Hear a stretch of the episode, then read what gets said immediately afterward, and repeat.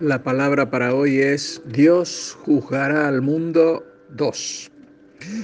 En el devocional anterior nos referíamos a los dos juicios que sucederán en el cielo para toda la raza humana. Mencionamos quiénes estarán en cada juicio, los creyentes en el tribunal de Cristo y los no creyentes en el juicio del gran trono blanco. Y abogábamos porque nos derramáramos en oración ante el Padre por todos aquellos que aún no han realizado esa confesión de fe por Jesucristo, precisamente la confesión que nos pasa de muerte a vida y vida en abundancia. Bien, con esto en mente, vayamos al Salmo. En los versículos del 1 al 3, Dios está apareciendo en fuego y tempestad en el monte de Sión para reunir a toda la tierra hacia su tribunal. Todos los ojos están en Él, pero sus ojos están en Israel. Tengamos en cuenta que nosotros somos la Israel espiritual y el fuego es un emblema de su justicia y la tempestad es un símbolo de su poder. En los versículos del 4 al 6, Dios comienza el juicio con su pueblo, ¿eh? aquellos que hicieron pacto de sacrificio con Él.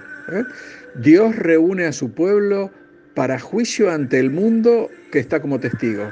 Nosotros preferiríamos que tratara con nuestros pecados de manera privada, pero si en algún momento no escuchamos su voz y su corrección, deberemos asumir que es nuestra hora de escuchar lo que Él tiene contra nosotros. Y sí, sí, llegará el día cuando Él trate con nuestros pecados con la tierra como audiencia. De cualquier forma, debemos estar alegres, ya que los creyentes no enfrentaremos un juicio por nuestro destino eterno. ¿eh?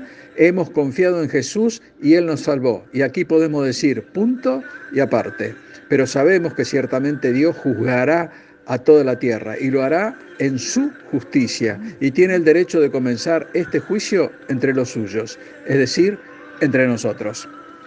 Del versículo 7 al 15 Dios no reprendió a su pueblo por ofrecer sacrificios, ya que Él había ordenado que hicieran eso, pero no quería recibir más ofrendas de animales, sino su confianza en obediencia. Los creyentes, bajo el nuevo pacto, ya no ofrecemos sacrificio de animales. Dios quiere un corazón agradecido, una vida obediente, de confianza en Él, y Dios mismo nos dirá, invócame. En el día de la angustia te libraré y tú me honrarás. Dios prefiere la oración de un corazón quebrantado. Miremos Isaías 57:15. Porque así dijo el alto y sublime, el que habita la eternidad y cuyo nombre es el santo. Yo habito en la altura y la santidad, y con el quebrantado y humilde de espíritu, para hacer vivir el espíritu de los humildes y para vivificar el corazón de los quebrantados. En los versículos del 16 al 21, ¿eh? vamos a entrar en ellos y yo diría, aquí podríamos sacar una hoja para hacer un examen, ¿no? ¿Mm? Primer punto, ¿qué tienes tú que hablar de mis leyes y qué tomar mi pacto en tu boca? Dios cuestiona el derecho a hablar su palabra cuando nuestras vidas están atoradas en desobediencia. Con nuestras palabras hablamos de Dios, pero con nuestros hechos lo deshonramos. A veces nuestras vidas muestran desagrado por la palabra de Dios. Sin importar lo que digan nuestras palabras, debemos considerar que en nuestras vidas, ¿eh? las cosas que hacemos, nuestro compromiso, en definitiva nuestras obras, abran más fuerte que lo que decimos. Otro punto, si veías al ladrón, tú corrías con él, y con los adúlteros era tu parte. Tu boca metías en mal y tu lengua componía engaño. Esta es otra manera en que desagradamos a Dios. El pecado recae tanto en el acto como en el consentimiento. El mayor pecado es perder de vista la santidad de Dios y debemos entender que la idea principal está detrás del concepto de santo. ¿eh? Este concepto quiere decir separación y seguro, seguro, nosotros no querremos vivir una vida separada de Dios. ¿eh? Para esto el remedio es obediencia a su palabra. Otro punto, estas cosas hiciste y yo he callado.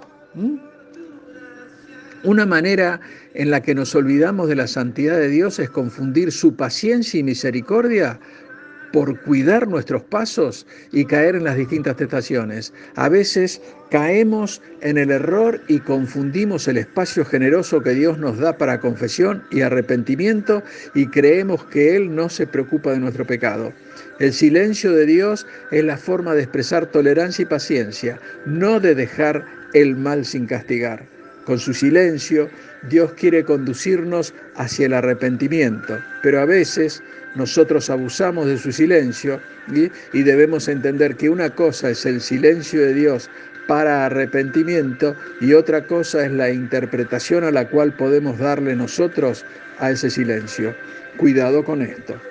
Otro punto. ¿Pensabas que yo sería como tú? Te reprenderé y las pondré delante de tus ojos. Si pensamos que Dios es como nosotros, estamos perdiendo de vista lo que en realidad Él es. ¿eh? Él es un Dios santo, con su trono en los cielos. Dios reprenderá nuestro pecado y éste retumbará delante de nuestros ojos.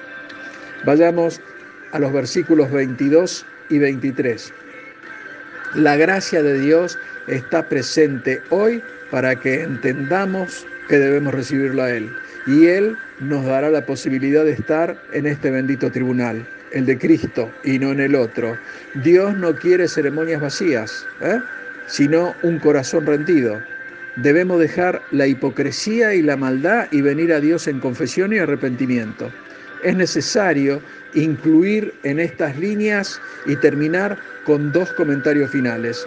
El primero, nuestros hechos no determinan nuestra salvación, sino que la demuestran no son la base de nuestra relación con Dios, sino el fruto de ella. ¿eh? Es nuestra posición ya obtenida en Cristo. Segundo, no debemos temer que la exposición y la evaluación de nuestros hechos en público echen a perder el placer y el gozo de estar en el cielo. ¿eh? Puede haber lágrimas en nuestros ojos por las oportunidades desperdiciadas ¿eh? o lágrimas de vergüenza por los pecados cometidos, pero pero Él prometió que enjugará nuestras lágrimas. ¿sí? Esto está en Apocalipsis 21, 4. Podemos entender que Cristo cegará cualquier cosa, excepto el esplendor de lo que Él es y lo que, por su gracia, ha logrado en nosotros. Tengamos muy en cuenta que una cosa es ser aceptado y otra muy diferente, pero muy diferente, es ser aprobado. Primera de Timoteo 2, 15 y 16. ¿eh? Pablo le dice a Timoteo, procura con diligencia presentarte a Dios aprobado, como obrero que no tiene de qué avergonzarse, que usa bien la palabra de verdad, más evita profanas y vanas palabrerías porque conducirán más y más a la impiedad.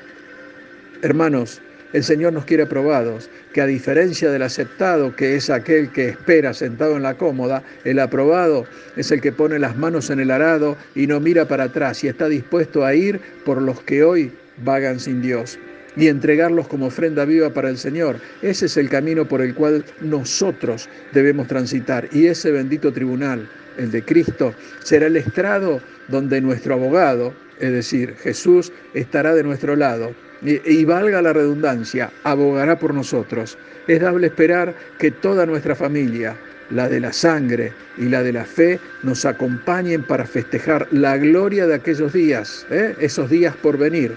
Tú haz el esfuerzo para que la gente de tu entorno pueda festejar también contigo. Dios te bendice. Amén.